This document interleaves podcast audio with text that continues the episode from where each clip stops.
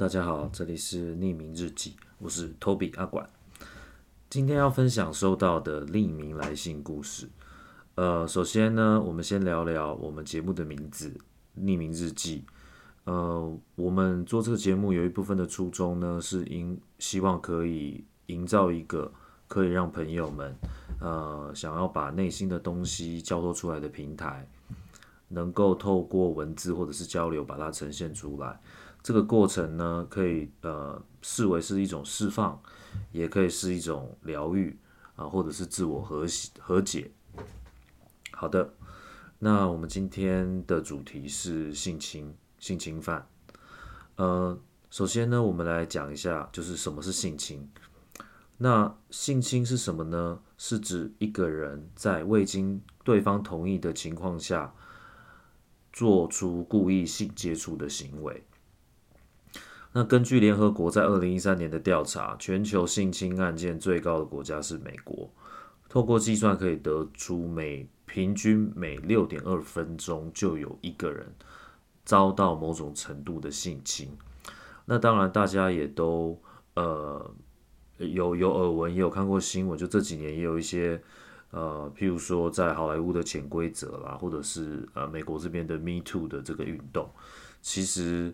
呃，虽然这是一个台面下的事情，但是呃，很多新闻都指涉出来，就就其实这是一个蛮普遍的一个状态。那今天故事的主角呢，呃，希望我们把故事分享出来。那透过他的事件，还有他所描绘的这个创伤症候群的一些呃症状，让我们能够贴近被性侵后的种种后遗症。以及什么是创伤症候群？希望借希望借由这份分享对应到需要的人。那我以下会开始用这个第一人称叙述这封信哈，那就让我们开始吧。我文章思绪可能会很混乱，真抱歉。我从小呢就是生长在呃疏离感里的人，打从我与自己对话开始，一直到年过四十岁。一直被重复的噩梦困扰，在梦里，我被身边的男性侵犯，从邻居、家庭的男性成员，到可能只见过一次的某个男性，无一没有。你可能觉得幼儿怎么懂性，但其实不是那种血淋淋的性画面。梦里面的呈现是一种氛围，接近真实的氛围。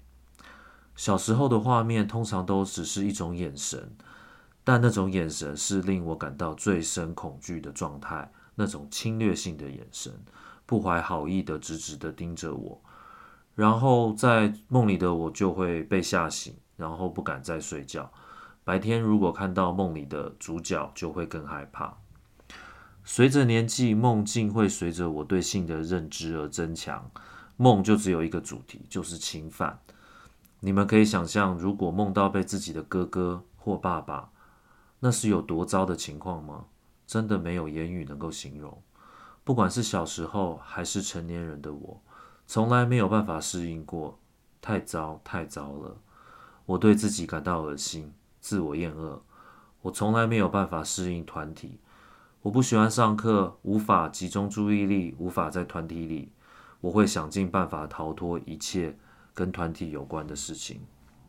到了青少年更是严重，而且生活完全混乱，毒品、酒精、自杀，任何暗黑的事完全淹没了我。我只想做任何罪恶的事。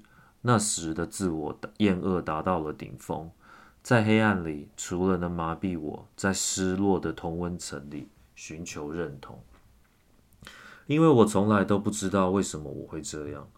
我能做的就只是感觉自己身体里面住了一个变态怪物性侵犯，然后我一直骗自己，骗自己，到我有了孩子之后，终于我好一段时间没有做噩梦了，但是噩梦后来又开始了。我发现当噩梦沉积多时再度浮现时，那个力道更大更大，而且我除了噩梦。开始会出现一些画面，恶心的画面，时不时闪过，像幻觉一样。看着自己的孩子，我真的无法再忍受了。我真的是一个怪物吗？我很害怕。年过四十好几，我终于想面对，想要对外寻求帮助，因为这些事情是非常羞耻的。我常常又会退缩，直到我尝试了催眠，我才发现，原来我在一两岁的时候被性侵。我看见一只手在我的私密处游走着，我当下完全不能接受，有一种反胃的感觉。我惊慌失措地匆忙离开，在车上崩溃大哭着。大家一定会觉得我怎么能接受这个不一定是事实的真相呢？相信我，我也不想相信。我宁愿相信自己是个怪物，也不想要是在幼童的时候有被性侵这样的经验。而且还是被自己的亲人。我一到家，马上上网查幼童性侵，电脑上的资料跳出满满的创伤症候群关键字。我点进去看，才发现困扰了一辈子的噩梦，竟然就是创伤症候群。噩梦、自我厌恶、幻觉，所有的一切都是创伤症候群的症状。我真的哭了好久，觉得不是真的。又觉得是真的，没想到没有记忆的事情居然有这么大的影响力。我花了很多时间让自己平静之后，接受了这一个迟来的真相。这是我付出一辈子的代价才寻找的答案，真的很难以下咽，但我还是收下了。我开始疗愈自己，接纳自己。性侵我的主角已经离世多年。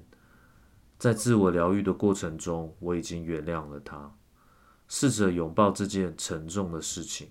我告诉自己要平常心面对这件事，不把它做放在桌子下面，而是堂堂正正的放在桌子上，因为我并没有做错任何事情。后来在某个以后的时间点，我认识了一个朋友，呃，在一个。不知为何的状态之下，我们聊到了创伤，我就把我的这段故事说了出来。他给了我一种好难形容的眼神，眼珠子好像透出了一种某个被他藏起来的盒子被我发现的那那样的眼神，是一种解放呢，还是一种失落？那种感觉很抽象。我尽力了，于是他告诉我，他也是。他也在童年时有过相同的遭遇，这还是他第一次把这个遭遇说出口。他跟我说：“我很幸运，因为我是忘记的。”我安慰着他，很自然的知道该说些什么，因为那些话我也是在对自己说。那一刻，我居然很欣慰，我的经验能换得一个人的解脱。忽然，这件事情发生在我身上。感觉没有那么惨了，我赋予这件事情更多的意义，而且我的人生也看到了更多风的风景，我好像重新的活过来了。但我没告诉他的是，我真的是幸运的吗？我活在那段没有的记忆里，对我是一种祝福吗？我不知道，我也没有办法想象，如果我没有忘记。我会是什么样子？但起码我不会觉得自己是只怪物吧。而且事实上，头脑也许忘了，但身体和灵魂绝对不会忘记。一直到现在已经两三年了，我没有做噩梦了，但偶尔还是会有一点幻觉。呃，我渐渐开始能够喜欢上我自己。人生虽然已经过了一半，但我一点也不嫌晚。我现在开始刚刚好，希望我的故事能为还没走出来的朋友打气。不管你是男生、女生，是创伤症候群，或是曾经被性侵等等，故事里有满满我的祝福。我们都能够强壮，去正视每一个情绪，去碰触，去处理，去拥抱。你会发现，你比你想的更勇敢。也千万不要觉得小孩还小，他会忘记。所有的事情都会被记录下来，不管我们想不想。好，呃，那以上的信件就是刚刚这位朋友的分享。我们今天的故事就到这里。那我觉得就是能够分享出自己很私密的经验，尤其是伤痛，是一个很勇敢的事情。谢谢这位故事的提供者，然后我们感受到他的善良跟他的无私，然后都希望能够让这个世界更好。那在现在这个年代，就是说，不管遇到什么样的伤痛，呃，我我觉得我们还是要勇敢的去面对它，不管用什么样的方式，透过自我还是透过别人的协助。呃，我们都要尝试，都要有勇气，努力的让自己走出来。然后等你真的走出来之后，你回头看，这都是一件很棒的事情。呃，那我们今天也谢谢这位朋友的分享。嗯，今天就到这里，谢谢大家，拜拜。